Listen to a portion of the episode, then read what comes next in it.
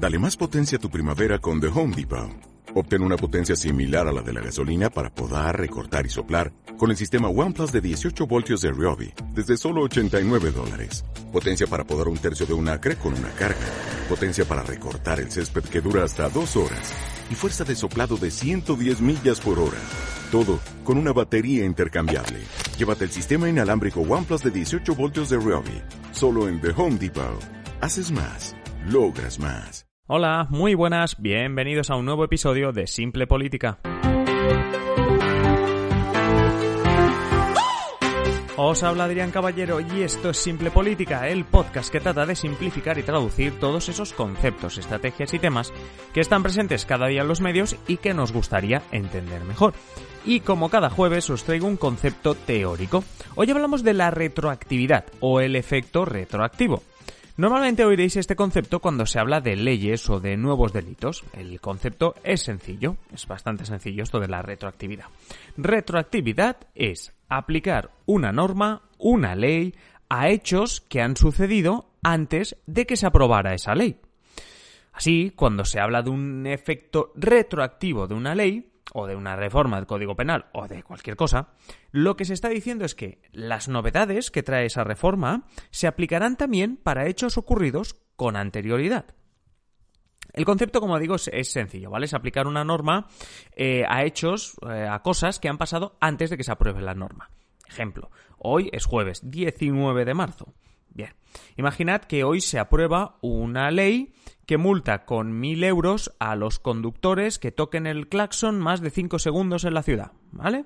Es decir, hoy, jueves, eh, se aprueba una ley, como digo, que multa con mil euros a los conductores que toquen el claxon más de 5 segundos en la ciudad. Bien, ahora imaginaros que la ley tuviese efecto retroactivo. Eso quiere decir que se podría multar con mil euros a cualquier conductor que se demuestre que tocó el claxon más de 5 segundos la semana pasada, hace un mes o hace un año.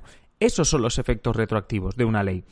Cuando una ley tiene efectos retroactivos, quiere decir que esa sanción, esa multa que íbamos a poner a la gente, también se la podemos poner a la gente que hizo eso hace unas semanas.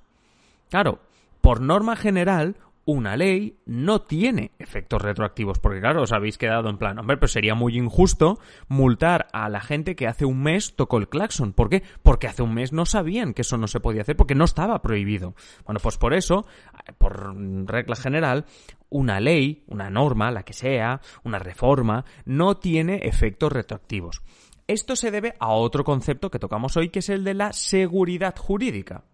¿Y qué es esto de la seguridad jurídica? Porque parece que es tener derecho a un abogado. No, no es exactamente eso. ¿Qué es la seguridad jurídica? Bueno, es un concepto que se basa en el tema de la certeza del derecho, de, que, de, que, no haya sorpresas en cuanto a las leyes. Es decir, seguridad jurídica es que todo el mundo pueda estar tranquilo, por decirlo, y convencido de que puede conocer y prever lo que está prohibido, lo que está ordenado y lo que es de obligado cumplimiento. Es decir, la seguridad jurídica, para que nos entendamos, es pues eh, tener la certeza de que tú puedes tener a día de hoy muy claro que no, que nadie te va a ocultar nada. Tú sabes a día de hoy lo que está prohibido, lo que está permitido, lo que es obligado, incluso si hay alguna obligación de hacer algo, lo que es obligado, y sabes que el día de mañana esa situación no va a cambiar, es decir, lo que estaba permitido no va a dejar, no va a estar prohibido ni, ni, nada parecido.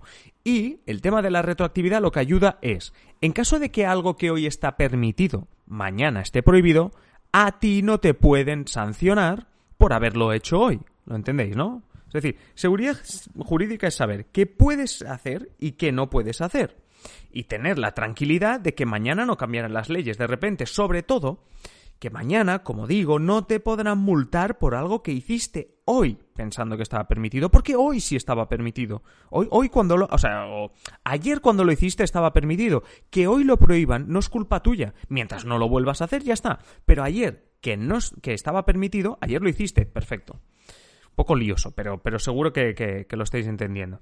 La seguridad jurídica, al final, es súper importante en los estados democráticos. Porque para ser una democracia directamente necesitas seguridad jurídica para tus ciudadanos. Claro, porque debe quedar claro que todas las leyes se aprueban por la mayoría que sea, eso da igual en este episodio, y que se publican y que son oficiales y que no y que hay transparencia. Para eso está el BOE, el Boletín Oficial del Estado, sirve para que cualquier cosa que apruebe el Congreso o el Gobierno se publica allí y se dice solo esto es ley, solo esto es lo que vale.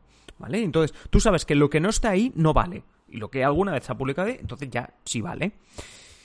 Es decir, tú tienes que saber en todo momento qué está prohibido, qué está permitido, qué sanción o pena de cárcel tiene cada cosa, etcétera. Por eso es súper importante. Por otro lado, la seguridad jurídica es, a la vez, el hecho de saber que si mañana se aprueba una ley que prohíbe lo que hoy estaba permitido, no te van a multar por lo que has hecho en el pasado.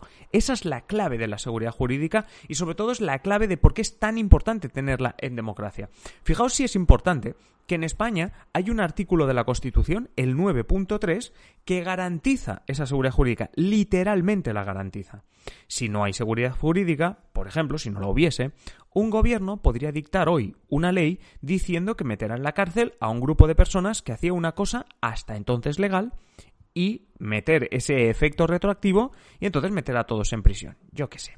Vamos a poner que, pues eso, lo que, lo que os estaba comentando. A mí no me gusta la gente que toca el claxon por la ciudad, porque me, me da susto. Y, y entonces yo llego a la presidencia del gobierno, dicto una ley en la que prohíbo ese, ese, eso de tocar el claxon en ciudad, pero además lo hago con efecto retroactivo. ¿Para qué? Para poder meter en la cárcel a todos aquellos que alguna vez me molestaron tocando el claxon. Como veis, es una, vale, es un ejemplo tonto, pero sería una situación muy injusta. Sería una situación, bueno, dictatorial. Bueno, pues por eso es importante que en, que en democracia haya seguridad jurídica. ¿Qué quiere decir? Entre otras cosas, que no puedes hacer un efecto retroactivo de las leyes, no puedes tirar para atrás, porque si no la gente, claro, no hay seguridad, tú estás inseguro y dices que en cualquier momento van a hacer una ley que va a prohibir algo que estoy haciendo en este momento y me meterán en la cárcel por eso.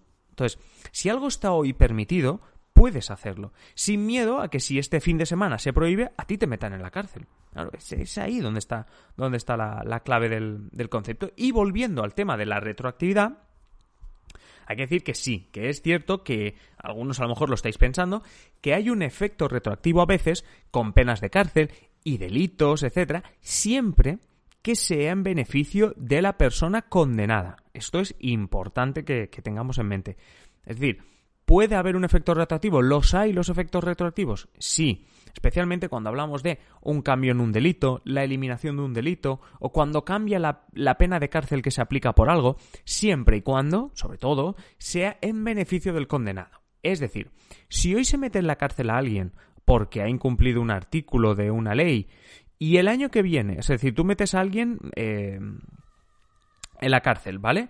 Entonces, si el año que viene se decide que ese artículo hay que borrarlo, porque no queremos que eso sea delito, es decir, borramos ese artículo de ley, ese condenado, la persona que fue a la cárcel, debería salir de ella. ¿Por qué? Porque estaría desde ese día en la cárcel por algo que ya no es delito. Es decir, si hoy yo cometo algo que dice el artículo 500 de la ley, dice que es delito, y yo voy a la cárcel porque es delito, si la semana que viene se borra el artículo 500 de esa ley, quiere decir que ya no es delito lo que yo hice, por tanto debería salir de la cárcel.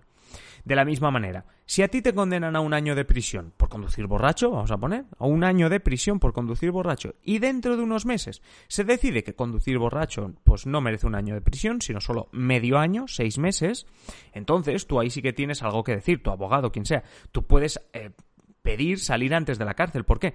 Porque ahora solo deberías cumplir seis meses. Entonces, cuando es en beneficio de la, de la, persona que está en prisión o que, bueno, que tiene que cumplir la condena o lo que sea, entonces sí, se, se cogen esos efectos retroactivos. Pero, si no, esos efectos retroactivos no se pueden poner. Incluso, por si lo estáis pensando, incluso si se ha condenado a alguien por algo. Es decir, cambiemos la situación. A ti te detienen y te ponen un año en la cárcel por conducir borracho. Y la semana que viene se aprueba que conducir borracho es tan peligroso que en vez de un año de cárcel se pena con tres años.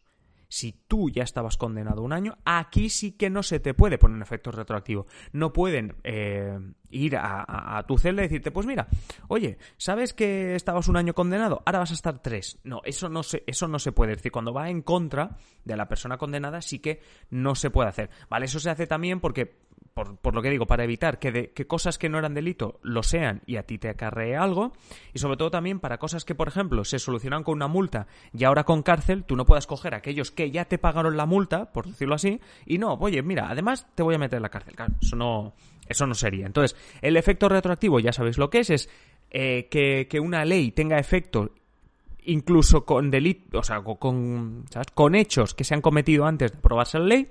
Y el efecto retroactivo, como decimos, así a modo de resumen, está muy ligado con el concepto de seguridad jurídica, que es algo que te tiene que garantizar cualquier democracia y que en España está en el artículo 9.3 de la Constitución y que básicamente lo que dice es que tú en todo momento tienes que saber lo que está prohibido, lo que está permitido, lo que deberías hacer, lo que no, y que no te pueden castigar por algo que hiciste cuando estaba permitido hacerlo. Y esto es todo lo que tenía para vosotros en este episodio teórico, en este episodio de conceptos teóricos. Ya sabéis que si queréis nuevos temas, otros conceptos que a lo mejor todavía no hemos repasado, pues ya sabéis, adriancaballero.net barra contactar me decís lo que, lo que vosotros queráis que comentemos, que hablemos en eh, otro día. Ya os he dicho algunos días que ya estoy recibiendo nuevos temas que están ya en la agenda, que pronto seguro que escucháis y diréis, ostras, este tema fue el que yo propuse. Seguro. Y antes de despedirme definitivamente, como siempre, agradeceros vuestras puntuaciones y comentarios en Apple Podcasts, en eBooks, en Spotify, etcétera y pediros que si no lo habéis hecho ya, que os suscribáis a Simple Política, como no, y que la recomendéis, por supuesto, si os gusta este podcast, lo mejor es que lo compartáis en redes, que lo recomendéis amigos, etcétera. Yo sin más ya os espero en el siguiente episodio, como siempre os digo, un saludo y que tengáis feliz día.